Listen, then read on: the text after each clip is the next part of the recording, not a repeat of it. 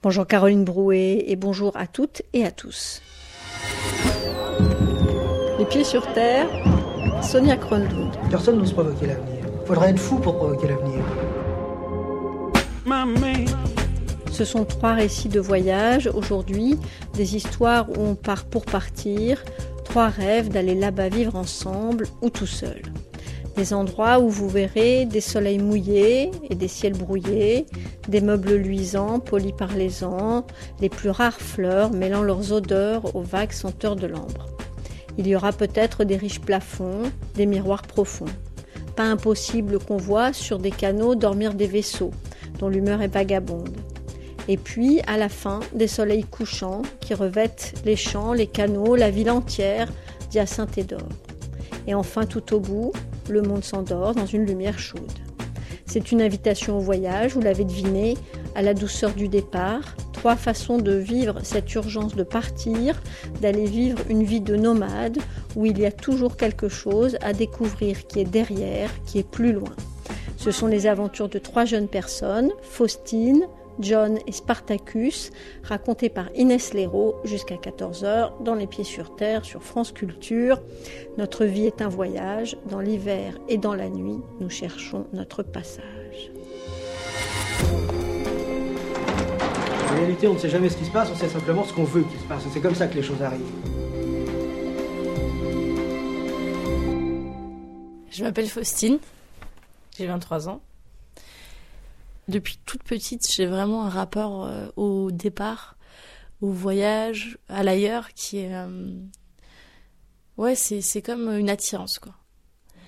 Euh, j'ai une sorte d'élan vers euh, l'ailleurs qui, euh, depuis toute petite, me pousse, quoi. Je sais que quand j'avais euh, 11 ans, je rêvais de prendre un bateau et de partir, de partir, quoi.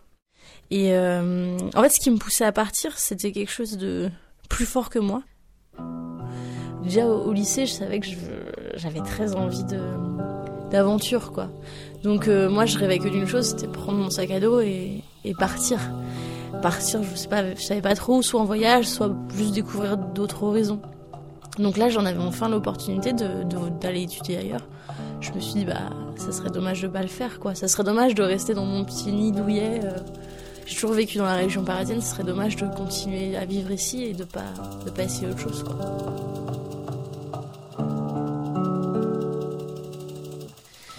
C'était à la fin de ma licence, c'était pour faire mon master à Foix, donc euh, c'est dans le sud de la France, près de Toulouse. En fait, j'ai fait des études de géographie, j'avais envie d'étudier l'espace rural. Foix, c'est une ville de, de 10 000 habitants et euh, c'est dans une région très rurale. C'est au pied des Pyrénées euh, ariégeoises. En fait, c'était assez rigolo parce que j'ai pris un train de nuit. Je sais pas, j'avais j'avais mon sac à dos et euh, et, euh, et j'allais m'installer dans une nouvelle ville quoi. C'était enfin souvent quand tu pars, tu pars en vacances, mais là je partais pour vivre ailleurs quoi. Et dans j'ai pris ce train de nuit euh, qui partait euh, euh, de la gare Austerlitz et euh, j'étais hyper hyper émue quoi. C'est clair que j'allais pas réussir à dormir. Euh, le petit train est arrivé dans la petite gare de Foix et face à moi il y avait le château de Foix qui est qui est en, fait qui est sur une petite montagne et t'avais le grand soleil et et puis t'avais les montagnes quoi. Tout autour de Foix je voyais les montagnes quoi. Et je me suis dit mais c'est fabuleux enfin je m'attendais pas à ça.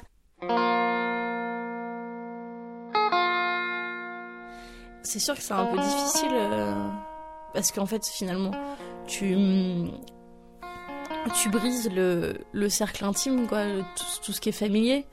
Et euh, finalement bah, le, le fait de partir loin de ça c'est vrai que c'était une rupture euh, dans le dans la dans la bulle de l'enfance quoi je pense. Et euh, parce que rien que voilà j'étais à à 800 km de ma famille quoi. Donc forcément euh, tu vas pas je la voyais beaucoup moins souvent euh, donc euh, ouais c'est un étrange sentiment en fait que tu te retrouves toi tout seul soudain dans un lieu où tu connais personne et t'as tout à construire. Et euh, tu peux compter que sur toi-même.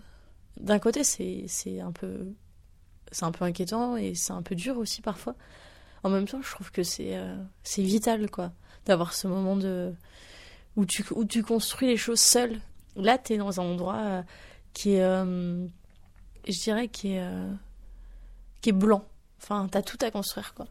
Et et du coup, ben, voilà, tu te sens, tu te sens fier d'un certain point de vue parce que tu te sens indépendant, tu te sens autonome et tu tu te sens aussi, bah, tu commences à te sentir adulte, tout simplement.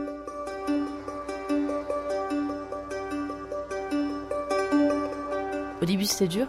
Au fur et à mesure, je me suis construit une nouvelle vie. Et au, fait, au bout d'un an et demi, et même dès le début, je ressentais déjà cette envie, en fait, d'un un- encore un autre départ, un départ plus euh, radical, le voyage. J'avais envie de partir en voyage. Et euh, finalement, c'est devenu très pressant au bout d'un moment.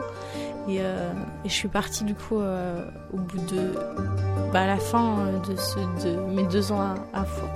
Je suis partie en voyage. Après, c'était pas non plus un voyage dingue, mais pour moi, symboliquement, j'avais décidé de faire un voyage où je j'aurais vraiment zéro attache. Quoi. Et donc là, c'était vraiment euh, euh, partir sans aucune contrainte, c'est-à-dire sans obligation de retour, et euh, rien derrière moi, c'est-à-dire plus de maison, et être vraiment une, une nomade, quoi.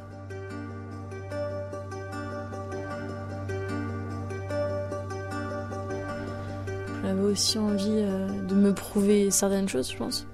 Me prouver ma force, me prouver euh, mon courage, me prouver euh, ma volonté, ma détermination. voilà, j'avais envie de me lancer un défi, quoi, en fait. J'avais envie de me lancer un défi et d'aller jusqu'au bout, même si c'était pas facile. Donc le défi, c'était de, traverser l'Europe en vélo et, et voilà, je l'ai fait. J'étais j'étais emplie de, de ce qu'il me fallait, d'aventures et de et de et de défis pour pouvoir ensuite euh, accepter que accepter les contraintes d'une vie plus de la vie en fait. Après moi je pense aussi que hum, c'est pour sentir la vie quoi. Moi j'avais envie de, de sentir euh, pour mon voyage j'avais vraiment envie de sentir la vie quoi qu'il y avait en moi, ça sentir euh, mon existence quoi. Donc euh, souffrir euh, physiquement euh, être dans la nature, rouler sous la pluie, et puis avancer, avancer quoi. Parce qu'au fond la vie c'est ça, c'est avancer quoi. J'avais envie d'avancer, j'avais envie de me prouver que je pouvais continuer à avancer. Mais c'est ça en fait, c'est que au fur en fait avant de partir, j'a- j'avais plus envie de de rien faire. Et le fait d'avoir pendant quatre mois, j'ai physiquement avancé en vélo. Donc, euh, chaque jour, j'ai fait des kilomètres. Dans ma tête, ça m'a permis de me dire que, que j'allais continuer à avancer, quoi. Ça, ça, ça a mis le moteur en marche.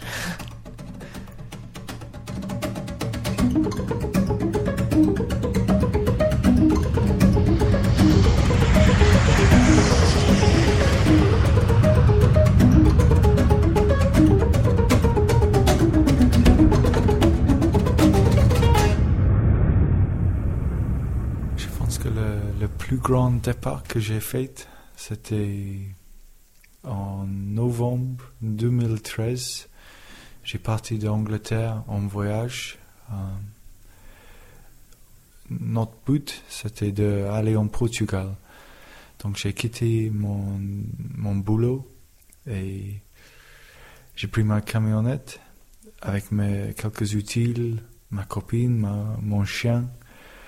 Et on est parti pour quelques mois en descendant de France. Je sais pas pourquoi on a, on a parti. C'est difficile à savoir. J'étais pas trop près de, de partir, mais, mais ma copine, elle, elle a demandé de d'aller. Moi, j'ai j'ai pas vu trop de raisons de d'attendre. Donc, euh, moi, j'avais un peu marre de, de l'Angleterre, de, de le prix de la proprié- propriété en Angleterre. C'était, c'était surtout une frustration de l'argent. Moi, j'étais pas bien payé chez moi. J'étais, et le prix de, même de, juste pour louer une maison, pour avoir un chez moi, euh, c'était impossible avec mon salaire. Moi, j'ai fait des ébénistes, j'ai- j'étais un charpente. Et euh, j'ai senti beaucoup de frustration parce que j'étais capable de faire le, le, le, un super belle maison, mais j'étais pas capable de, de même louer un truc pour moi. J'étais pas capable de d'avoir un chez moi. J'étais toujours chez mes parents. Et euh, on a vu que c'était possible de faire une vie dans, dans les autres pays. On, on a dit euh, pourquoi pas aller voir le monde et en plus on peut peut-être trouver un endroit pour nous de construire notre vie.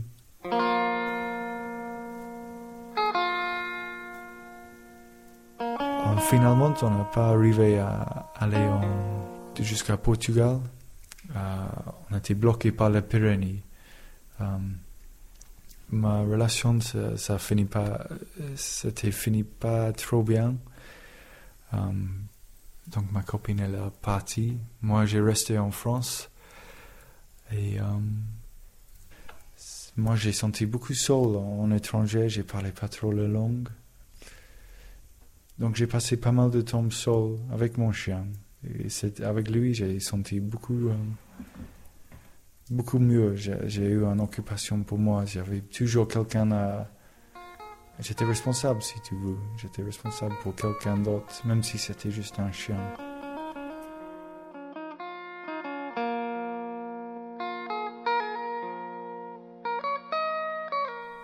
Quand je suis arrivé dans la montagne, ça, c'était un endroit qui m'a beaucoup plu.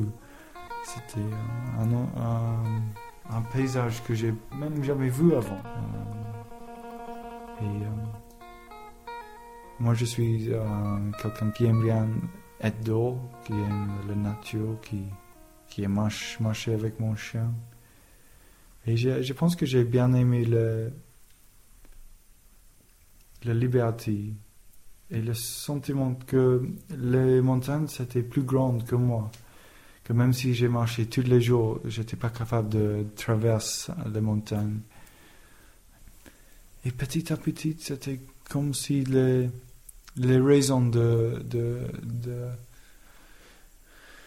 d'être là.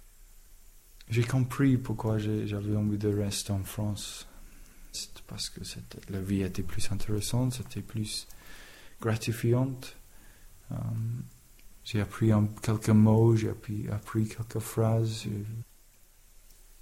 Et, euh,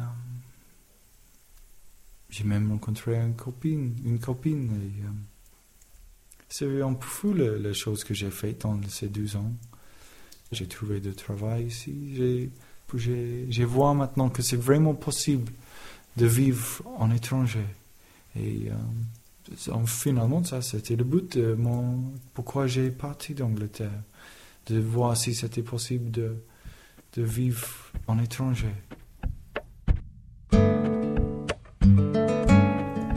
Moi, je suis assez content, je pense, de, mes départs. Ça, c'est le, départ le plus grand, le plus. Euh, qui, a donné qui me donnait le plus de satisfaction et le plus de espoir que la vie, est, la vie va être ma vie. La vie peut être euh, ce, que tu, ce que tu fais, ce que tu, tu as envie. Tu, tu es le conducteur si tu veux.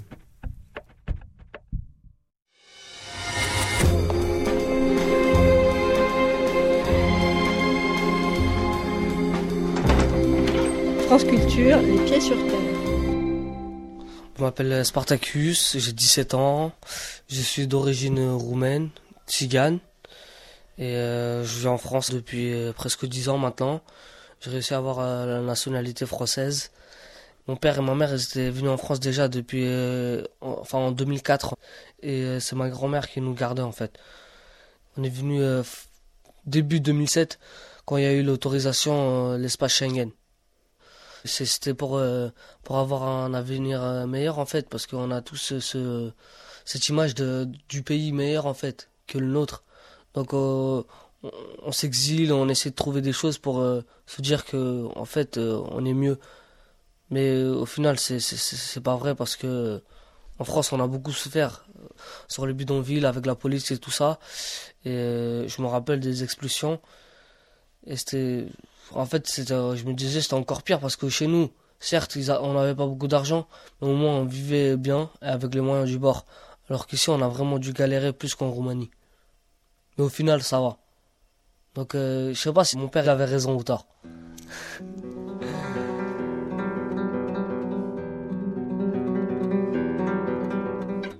Mon père, il, a, commencé à, travailler en Roumanie comme euh, éboueur.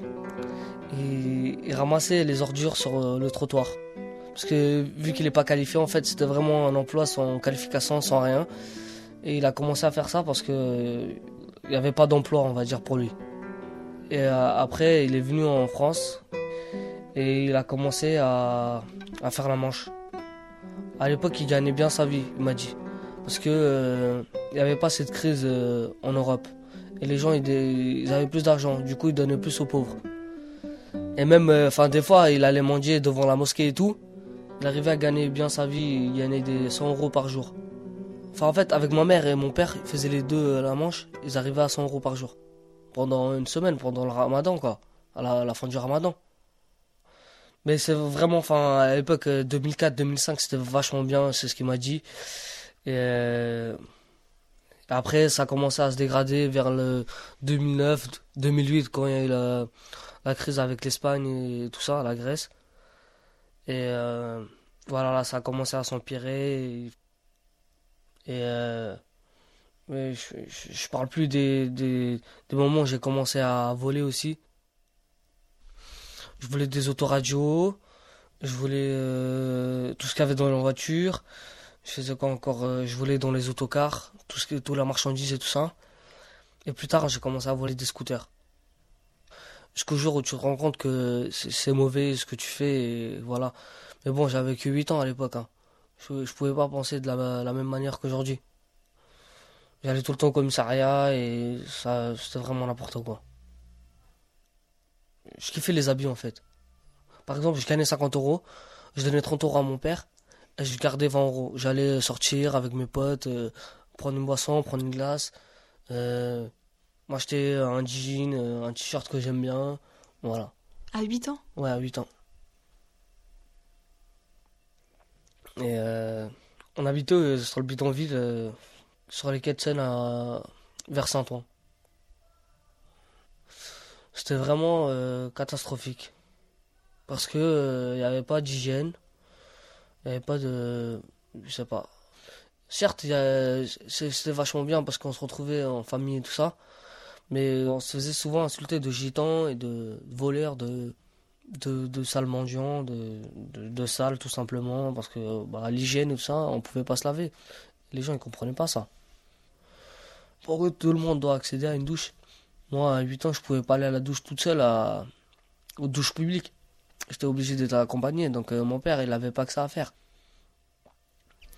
Et sur le bidonville, c'était, comme j'ai dit, il y avait des inconvénients et des atouts.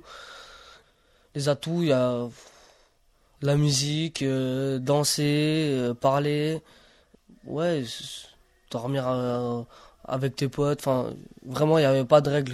J'ai bien aimé ça. On était vraiment hors la loi en fait.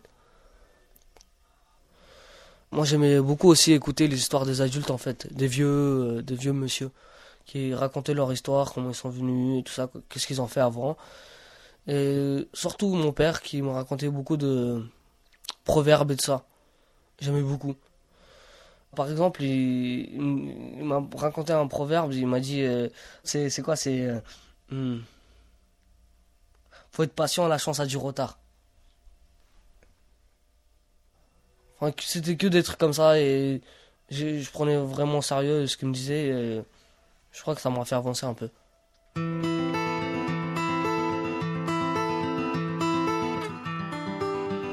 On était obligé de rester sur le bidonville euh, et de trimer en fait, de, de vraiment chercher le truc qui va nous faire décoller. Jusqu'au jour où on a rencontré euh, Camille. Camille, elle, avait, euh, bah, elle avait 16 ans. J'étais euh, devant le KFC euh, place de la République. À Saint-Denis? À Saint-Denis, oui, bien sûr, c'est ma ville, de toute façon. Donc, euh, on faisait la manche avec mon père et Camille vient nous voir et nous demande si on voudrait bien faire des ateliers de cirque avec elle. Mon père, il, préfère qu'on aille faire du cirque quand on reste avec, dans la rue en train de, de le voir manger et de, de galérer toute la journée. Elle nous a dit oui. Et du coup, on commence à, à faire des activités avec elle. Elle commence à nous inscrire à l'école. Elle commence à, à vraiment, enfin en fait, on commence vraiment à s'épanouir dans un truc. On commence à prendre une place d'enfant. Toi et ta petite sœur. Ouais. Et du coup, euh, Camille nous a proposé d'habiter chez elle et euh, Avec tes parents. avec mes parents au départ. Au départ. Parce que sur le terrain, c'était pas vivable. Parce qu'on se faisait expulser tous les quatre matins et qu'on devait changer d'école. Et moi, j'avais peur aussi que un jour j'aille à l'école et que je retrouve plus mes parents. Et elle Ah. habitait toute seule? Toute seule, ouais. Toute seule. Exactement. Avec le soutien de son parent. Elle a des parents, bien sûr. Mais elle a décidé de les quitter très tôt. C'est son choix. Elle a commencé à, croquer la vie à pleines dents à partir de 16 ans. C'est vraiment un choix de vie en fait. Et moi je respecte. C'est une femme qui avait, qui avait beaucoup de courage. Et qui en a toujours en plus. Camille, pour moi, c'est une personne qui nous a donné euh, un, coup de pouce, qui nous a donné euh, cet envol.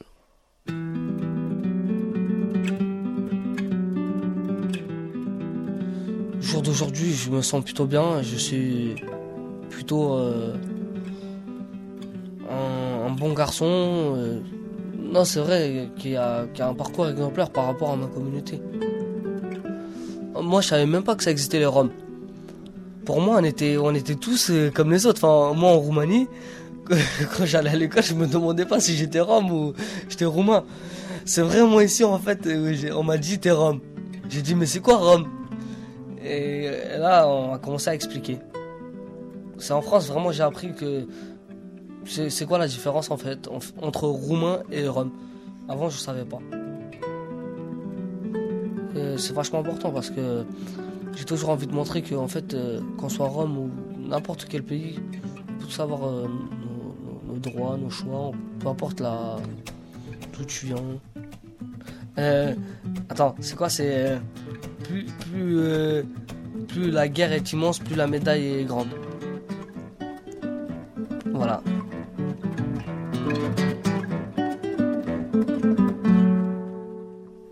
T'es toujours chez Camille aujourd'hui?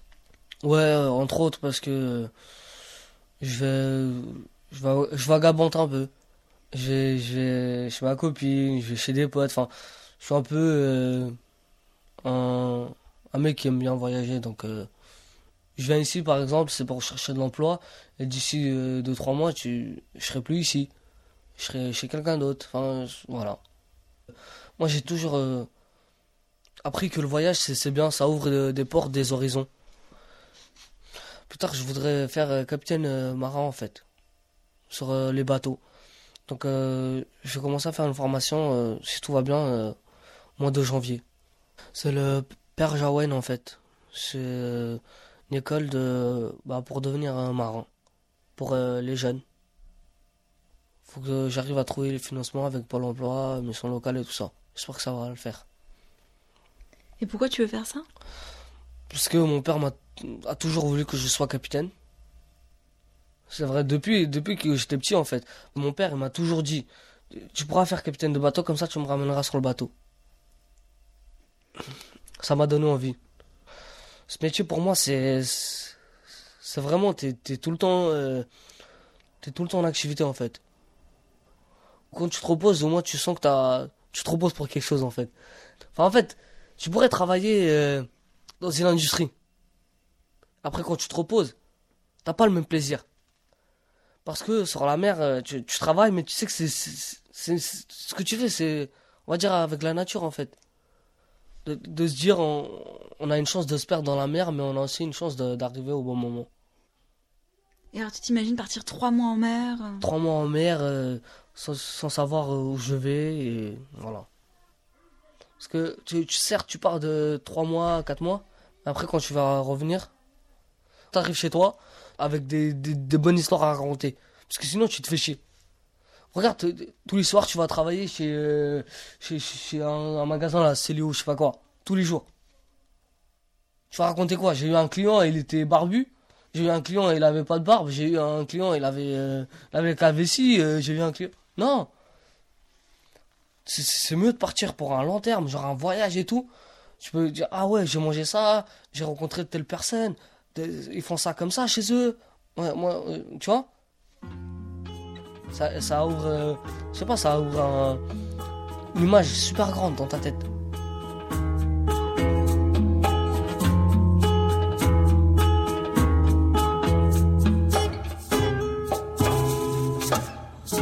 Želem, želem,